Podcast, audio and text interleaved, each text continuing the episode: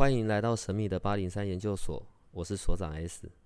本所的内容是以非人类日常生活的亲身采访为主题。我们有一个不公开的脸书社团，不定期的会有直播与影片的分享。如果你要加入，记得通关密码是 S。欢迎你和我们一起探讨未知的维度空间，以及各种神秘又有趣的内容。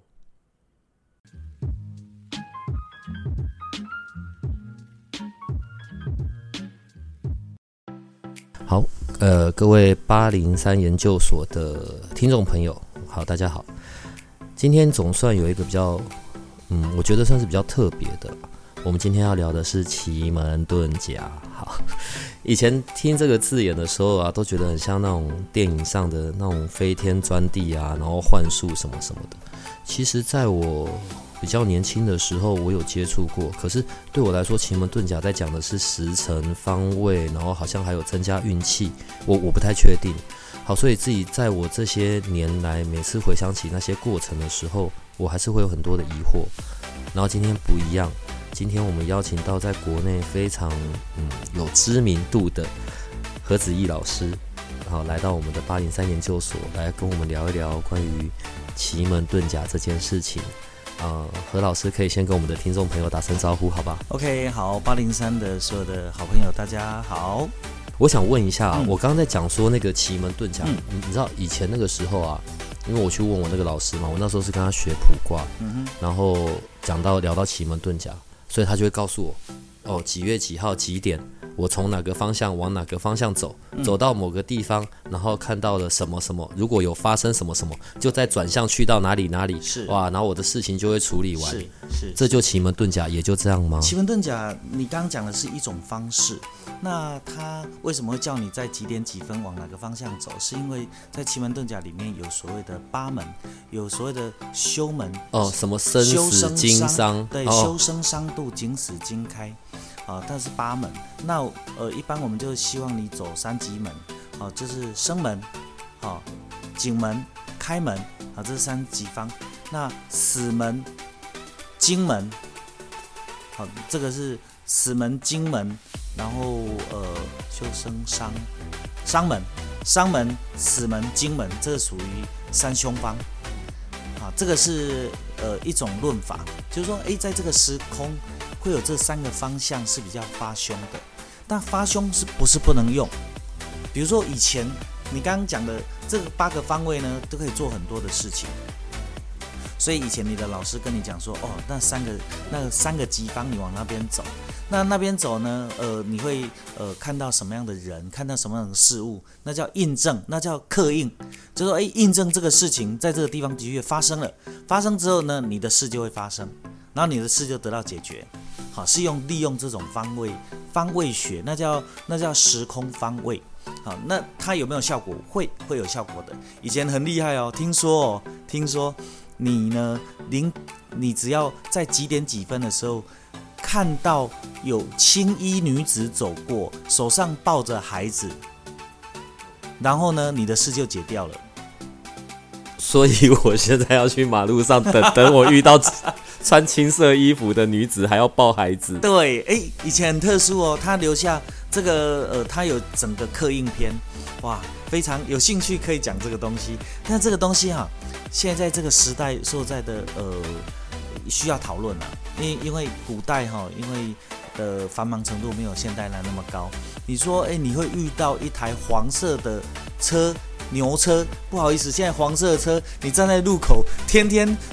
每十秒一台经过，所以时间空间不一样的，所以你就不能用这个方式来操作。在传统，我们在讲武术，一二三四五武术嘛，三一命谱相，呃，奇门遁甲是归在像三那一块，对不对？奇门遁甲它有预测的功能，所以它有谱的功能，它有风水的功能，所以它有山的功能，所以。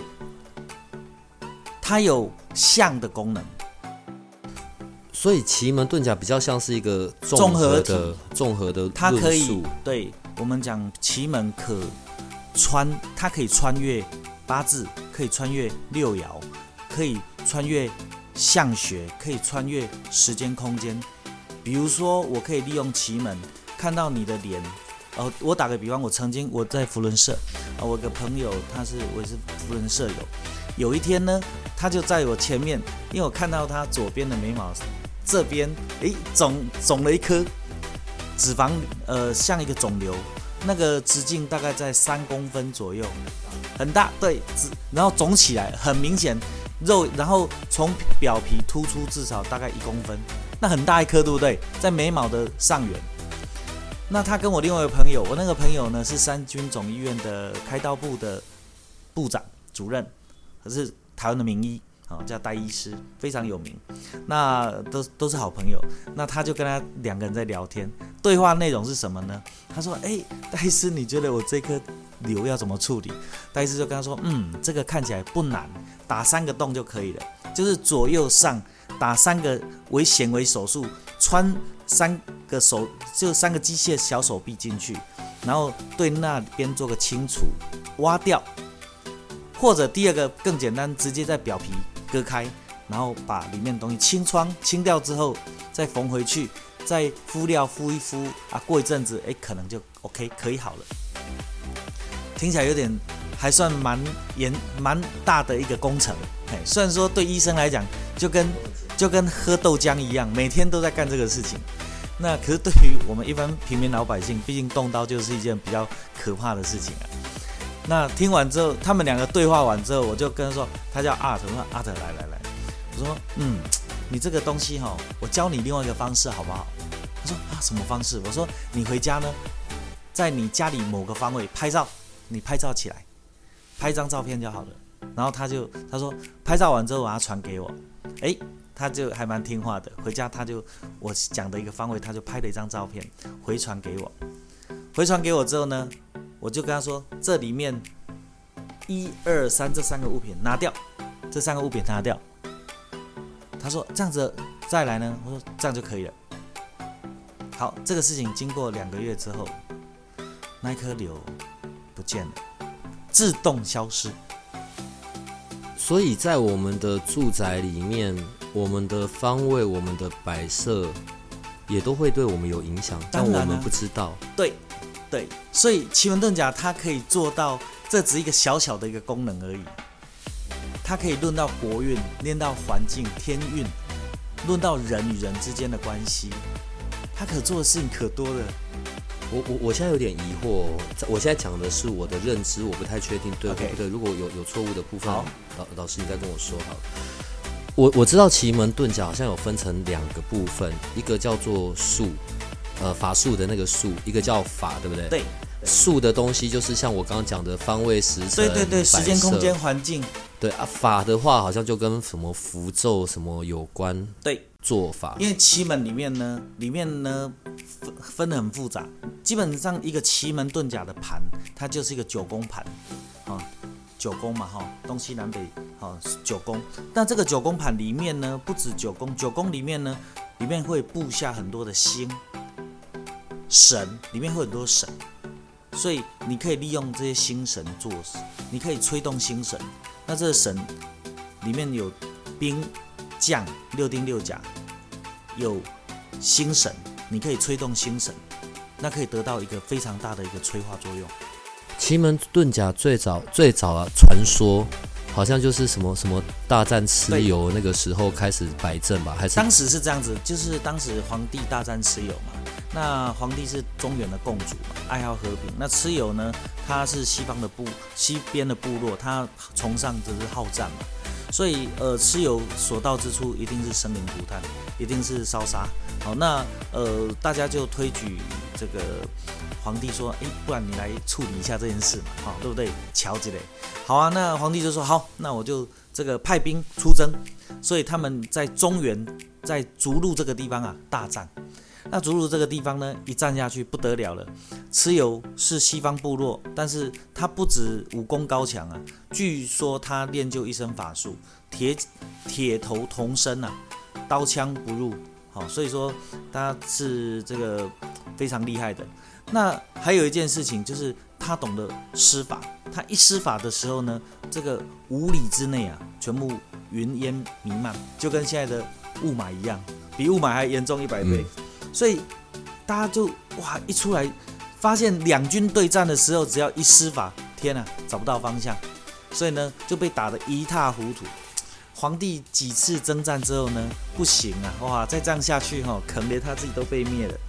那那个时候呢，崇尚崇尚天人合一啊，所以呃，他崇尚呃与天敬法，所以呢，他就去想说，哎，那就去庙里面，古时候就有信仰了，那他就去跟古古代的信仰神灵呢跟他请求。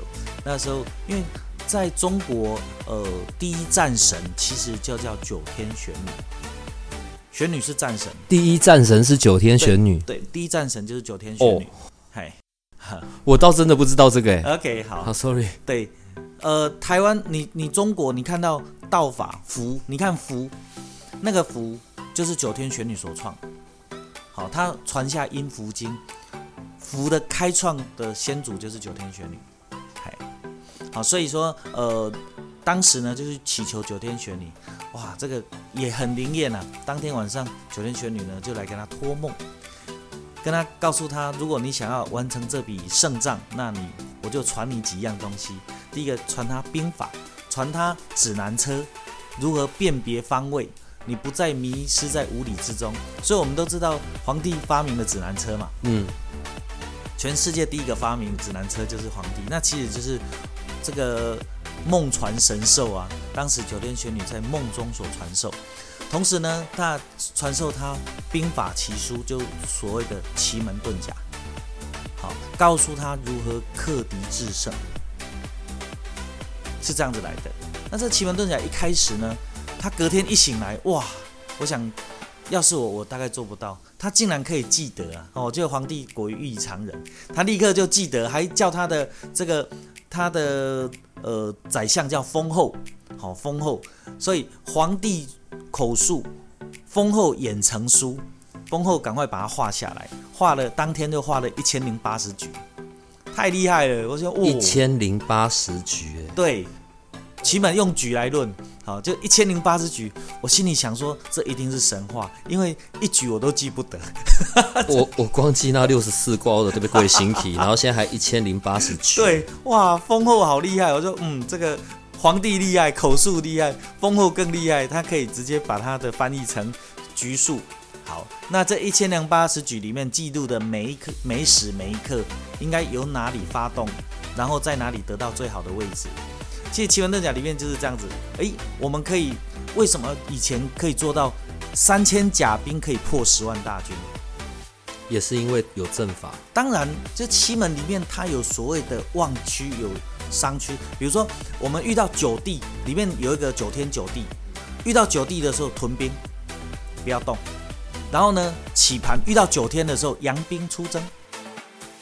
哎，我我现在有些画面，我我有点搞不太懂，我我我们可以研究一下。你看哦，像我们这个录音室小小的，所以我这边当然就没有那种人家很大的办办公室进去哇，然后又要有一些格局干嘛干嘛，我们这边就不会有这种问题吧？呃，不会啊，这个一个小小空间，纵使你这么小的空间，我们都可以以奇门布局啊。这么小这么空哎？对，甚至你一张办公桌，我们都可以布奇门局。你这个等一下要跟我讲，那我还有我还有衍生性的问题。OK，好。我觉得这个是我们听众可能最想知道的吧。好，那如果在在家居生活里面，假设啦，呃，男女朋友或老公老婆，就是你知道感情也不感情不好，对，也可以透过这个会有不一样吗？那当然是可以呀。我举一个更，这很奇怪哎，这一点都不奇怪，因为呢，所有的奇门局一开，所有的人事物、环境、时空全部会被这个局给吸收。但我就觉得不是很 OK。好，就是我我以为的又要去到什么方位，往哪去走，遇到什么印证，然后再往哪里走，不需要这样吗？不用啊，不用。但我有告诉他几时几刻做什么事情。你等一下哦，因为我现在是不懂，所以我的问的东西并没有任何不敬的意思。OK OK，没事没事。你是怎么你是怎么跨进这个这个领域的？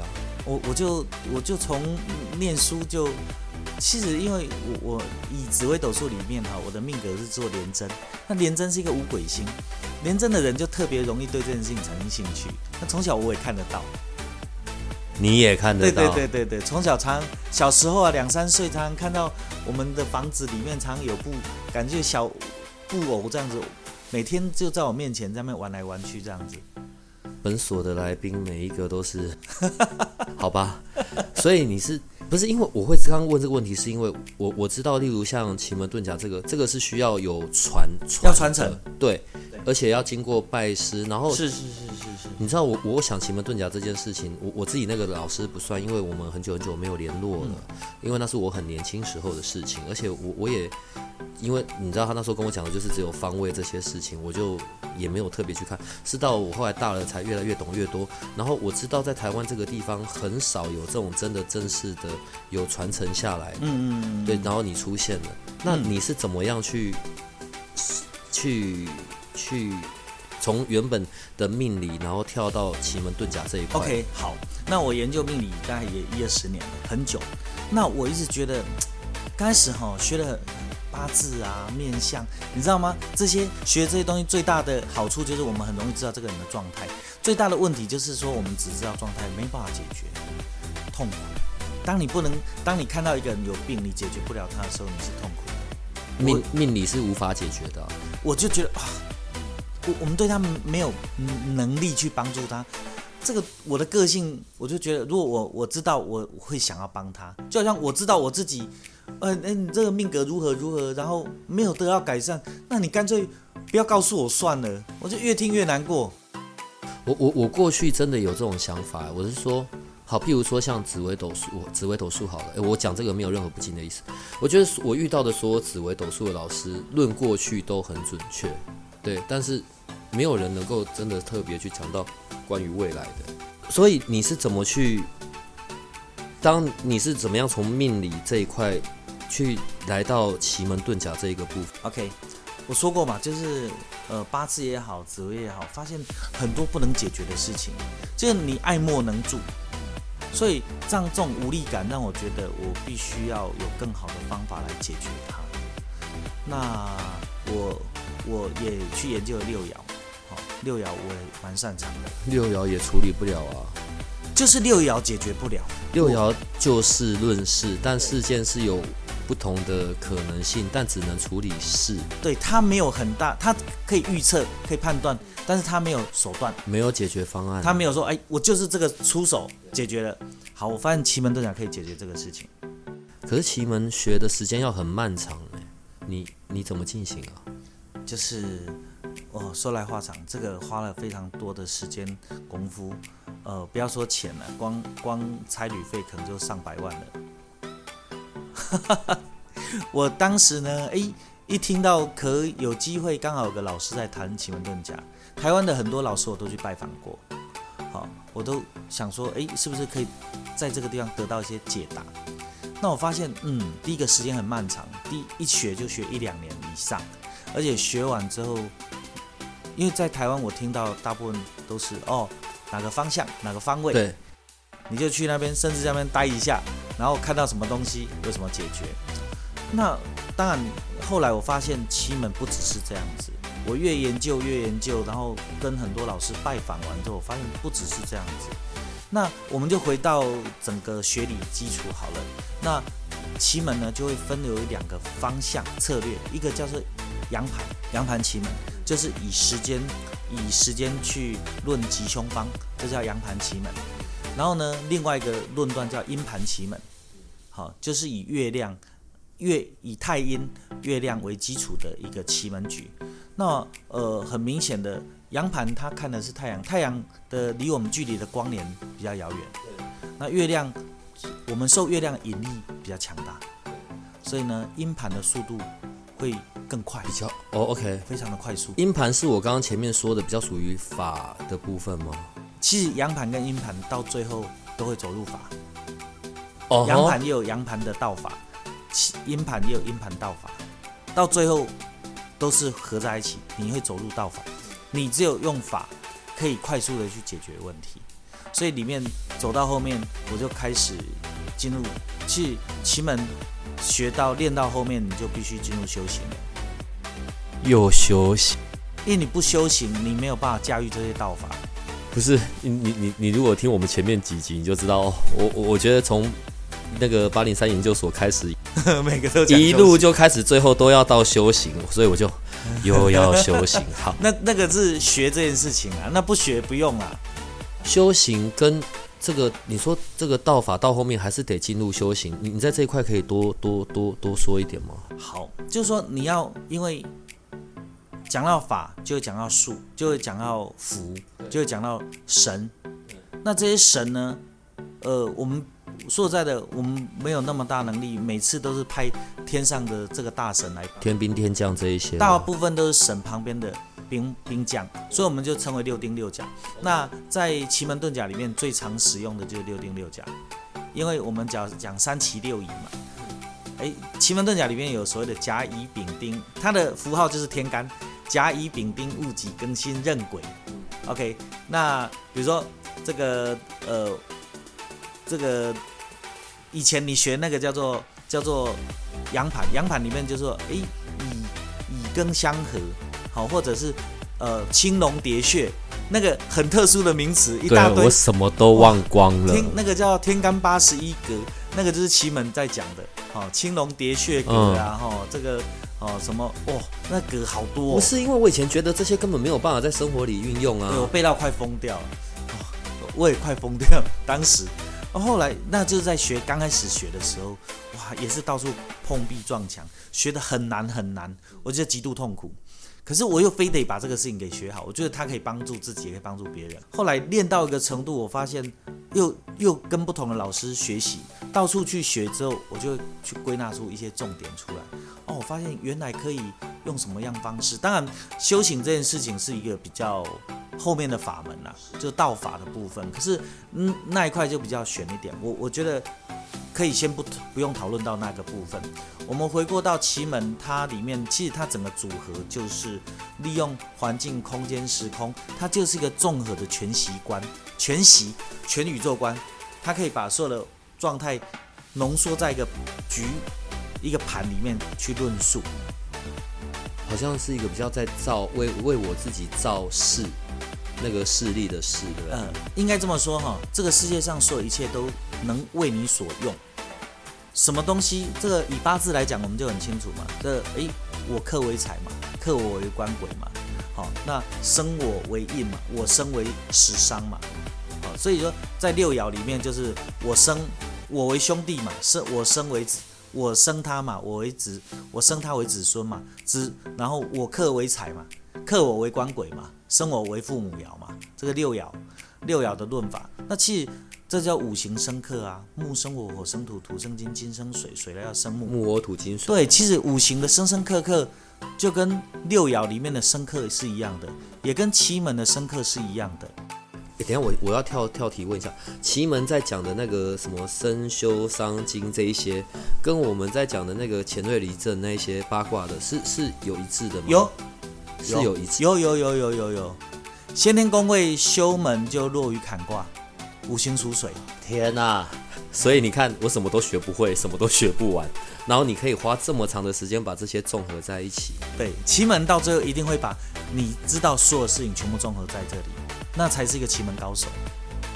呃，我我我不免俗的，我想问一下，因为何老师第一次在我们八零三研究所出现嘛，当然日后会是长期固定的。是是。但我还是想问一下，所以在在你那边，你你能够提供的是哪一些的服务？因为在我们听众才知道他哪些事可以去找你嘛。OK，好，呃，但我我我最常解决的就是钱赚太太少，钱赚不够的事情。OK，最近呢，因为研究道法之后呢，利用奇门，利用道法。我我前几我这个几这一两年呢，就是我会喜欢创新嘛。我发明一种酒叫西财酒。西财酒。对。那最近在在分会里面很有趣，就是我有看到，而且还有一个律师来见证这件事情。对对对。西财酒。对，就是这样子哈。酒酒在五行里面，在甲乙丙丁戊己庚辛里面，它是庚金，它是烈的，很烈。庚呢，但是呢。国家银行、国家金库银行也是庚金，也就是说，如果你能够用，你可以用它，那你的财会非常可怕。如果国家金库的银行的大门能够为你所敞开，你可以取之不尽，那你财富是非常可怕的。所以这个酒要拿来喝，我就会变有钱，是这样吗？好，这么说好。我觉得我对不起，我问问题都很笨。好，它的基础理论就是这样子。然后我因为我后来研究奇门，也研究道法，诶，我就把奇在道法里面有一种奇才的符咒，然后我就再加上一个雷法的一个加持，我把这个酒呢就拿来祭奠跟加持。诶，我发现测试了很多，诶，发现测试了几几款，发现它有效果。那这个效果呢，我就拿给很多人来使用。不夸张，用到现在。那一天我们在这个在会里面，刚好有个朋友就拿，呃，有一个朋友叫 Simon，Simon 呢，呃，摄影师，对对对，摄影师 Simon，Simon 呢，去年，呃，其实他进分会，他他也是创始会员。对对对，他十几号，那他的绩效一直不太理想。嗯嗯嗯，为什么？因为他以前都是在国外摄影嘛，那在疫情之后，他国几乎生计都断掉，所以他只能留在台湾，那日子过得是相当辛苦。好，那他就问我，问老师，问我说，哎、老师，那你可不可以帮我什么比较简单的？哦，因为太贵我也花不起那个钱。他就摆明了说他他经费是比较有限。我说好吧，那我们来试试看，有一种叫西彩酒好了。好，那一罐呢一千 CC，你也不用喝太多，你每天喝个十 CC 就好了。那你看看会有什么样的反应？结果他不喝没事，一喝他现在在开课，那一周那一周，他说老师，我两三天没有回家，太忙了。忽然间订单一直来，业绩一直进来，然后呢，最近他说他已经六天没回家了，他说忙不过来，他说怎么会这样？他说那个那个邀约哈、如潮水般的涌入，对，一直涌入啊，连台积电都邀请他。他说太不可思议了。好，他我有他也帮我录了一个视频，他亲自告诉我，他说太夸张了，夸张到什么程度？因为我给很多人喝了这个酒，效果都非常好，但是他是最夸张的，他竟然说老师，我最近要戒酒，我再喝下去我都不用回家了。等一下哦，所以这个是直接呃，这个西彩酒这个东西，连我都有听过，对，因为我有听那个宣豪律师他们在讲这个事 很吓人。所所以这个像这个部分，只要直接就是买西彩酒就好了，中间不用再经过些什么过程，还是要做些什么？不用不用不用不用，直接拿回去喝酒。那一天更夸张，有一个我们叫做佩伦，哈、也是喜人介绍的佩伦。那佩伦呢，他跟我买了一瓶西仔酒，那他没有空拿，他住台中嘛，那他带个小行李说，哎，老师你下个礼拜再拿给我。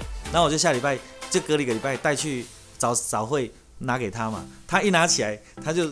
说哎，谢谢这个老师哈、带一瓶七彩酒给我。然后会后哦，有两三个人包围他说：“哎，伦伦，你要拿一些跟大家分享一下啊。”他说：“不行，这很贵，这因为我我一瓶售价八八九千块钱。”他说：“哎，这很贵耶。”然后他们说：“好了好了好了，我你你盖带个小瓶盖，你分我一个小瓶盖就好，我给你五百块，可以分装。” 哇，伦伦想一想，想一想说、好啊，那那这样子好了。然后前面现场三个人就掏钱给他，给他五百块，然后他就倒一个小杯盖，大概十 CC 左右给他们喝，三个，然后三个人喝完不夸张。有一个有一个叫做轩轩，他他是医美的店长，他就说，哎、我有事，我先我要回去上班了，先离开。另外那两个人不夸张，现场都拿到订单，而且持续两周了，到现在那个有一个叫做呃 Roger，Roger 说，老师，我到现在我都怀疑我还要不要工作，还要不要上班，因为从那个时候到现在，用手机玩麻将也赚，打麻跟人家打麻将也赚。他说光那到现在已经多赚了两三万块，昨天跟我讲的，他说我都开始怀疑人生，我还要上班吗？然后他只因为我住南港，他他有去过我家那边，他说我每次经过南港，我都很想绕过去你那边跟你聊聊天，顺便看能不能再喝个西彩酒。等一下哦，这个西彩酒就是好像哦，我们生活里面就可以用的工具。对啊，可是那如果说像个人真的在生活上有一些需要解决的事或疑惑，这这一些哪些可以去找你？嗯，钱赚太少可以找我了。好，遇遇到是非的、小人的，甚至官司的，可以找我。好，然后呢，夫妻感情不和的，可以啦。好，那但是我最喜欢，我最常操作的还是事业的，事业呃运势不够啊，钱赚太少，事业发展不顺利的。你很贵哦，不会啊，找我咨询很便宜，这小哎。我还是要帮听众问一下他们才有个底嘛。好的好的，我我一般因为我之前我之前的确我的定价都不是很便宜啊，但因为我认为那是有价值，而且客户都愿意付这个费用。我们哦也不敢随便找来宾啊，你是真的有很多的认证，很多人的推荐啊、OK，所以我我觉得我们的我们的听众也可以放心。对，所那所以您您您您的那个收费大概会是怎么怎么算的？好的，找我咨询的话，我收费哦，本来一般对外我的收费大家都收八千八一次的咨询，那咨询就是从外太空聊到行天宫，好，想问什么我都解。咨询也会有解决方法，对我会提供，我本身咨询就提供他如何去用最简单的方式，不用再花任何额外费用的方式，我就会主动提供一些解决方案了。那这些解决方案，因为不需要动到我的额外的力量，我我就这对我来讲，我就是能提供的我就会提供。其实我是比较那种热心情的人啊，就是说，呃，在不用动到我任何的额外的时间、力量、精力之余，我都希望能够快速的帮我的咨询的对象解决他的问题。OK，那那通常呢，我提供的方向就是不需要透过我力量，你自己解决的。诶，你解决掉了，那我当然非为你感到非常的高兴。所以很多人三不五时都会来找我咨询。那当然，呃，找我咨询的话，我们自己一些好朋友会内的分享，大概我都只收个小小的工本费、口水费，我只收两千块钱。不是，所以如果如果八零三的同学去找你，也会是收两千吗？是的，，是的，是的。我有讲了哦，所以我们自己八零三的同学，你去的时候你要讲你是从 Parkest 八零三研究所来的我们也会在我们的 Line 上面直接有设定好何老师的连接，你们自己处理你们的，跟 所以记得报八零三的名字好。是的，是的，是的好的。然后，所以这些咨询是如果包含你所提供的，你告诉他他做一些什么事，这些就能解决好这块没问题。可是如果已经不是他自己可以解决的呢？可能他需要很多的外力。这种东西，坦白讲，我们的角色有点像医生。医生呢，他是一个，他医生怎么去？第一个，他一定要问诊。那问诊，医生刚开始会告诉你，你多喝开水，好，哎，小小感冒多喝开水，然后多晒晒太阳，吃一点维他命就解决掉了。嘿，如果你真正解决不了，那医生就会为你量身定做开一些处方。那我的处方就有很多可以操作的。对，是因为这个就很不一样，因为我知道在奇门遁甲里面，我们刚刚有聊到嘛，有很多关于什么局啊，然后或者我要设定一些什么。对对对对，也譬如说，我想要我的办公室的风水是来旺我的，对这些就是另外的事情。对对，这些那个是量身定做，。量，身定做。这跟这个这一些除了设定这些局，可能假设是我好了，那也是不是也会跟我的命格这一些有关系？当然当然也要配合你的命格，甚至从你的八字、你的紫微斗数里面，都都需要一起去克服的。那如果我我要去找你之前，我我需要准备些什么吗？我的出生年月日、最好是出生。年月日可以一起给我，好，因为我们还是要参考一下。其实我可以不用参考了。其实很多人一坐下来我就开始讲了，一路讲一路讲，讲完他他很多很多客人在我面前就是一直点头，一点头，一点头，从头一个小时之内就只有负责点头，然后我连他八字，我甚至连名字都没有。都不用看了。对。哎、我们认真讲了，我我现在讲这话不也不是开玩笑，但我也不是在乱故意的。你你真的我遇过，我我已经去到了，你是不是背后有什么神啊鬼啊的的之类的？没有没有，因为在在我遇过的所谓奇门遁甲里面，你你真的是宇宙无敌超强，然后可以去关到这一些，就可以大概知道。因为我我我我在这一块的基础上面，我从来不是抱持着怀疑的，因为我觉得在武术，在中国的玄学武术这件事啊，一二三四五武术三一命谱相，我觉得这是很长久累积下来的智慧，并且是非常厉害的。可是来到现在能够运用的好的，其实我没有看到过什么人，个个能够专精一项就很了不起了。是你你的这一个部分，你自己是有在把它演化过吗？就是说学而用则通嘛。那你一定是我们我们常讲的，就是当你一件事情你学到专精、出神入化的时候，你会去演变的，你去演化的，甚至现在一张符在我面前，我会重新演化它。奇门遁甲里的法法术的这个部分法啦，用到符的这部分，是不是跟我们在宫庙看到的那种是，就是跟我们看到一般道士的符箓其实是不太一样的，不太一样。画法那些东西其实都不同，对不对？也可以相同，也可以不同。对我来讲，都可以用。可那个符画出来，一定就是马上就是有威力的吗？还是画完了还是得做些什么事？一道符真正能够有用，必须要有教超过二十几道的程序啊！哇塞，到有要有用的符，有用的符，有效力的符，那个符是非常威力惊人的，太恐怖。那个是一下常常都会这样子，对对对，没问题。对对，你了解了哈。好，对对对，没事，谢谢，好，谢谢。如果说去找你，然后咨询，但时间大概多久啊？三十分钟，一个小时。昨天来那个跟我聊了三个小时，不走。你这样不好哦，因为有可能到时候人家花了两千块坐下来，没有给你用炸满六个小时，死都不走这样。我的我的基本上我们目标就是在一个小时之内把事情讨论完。哎，我会提前提醒，除非呃就是有有。聊的彼此聊得太愉快了，我就我也会忘时啦，嘿，我自己都会忘我。如果下一次啊，我们下呃，你看今天我们已经用录了四十五分钟，真的？对，你看这个是在奇门遁甲的世界，它是很很大的一个领域。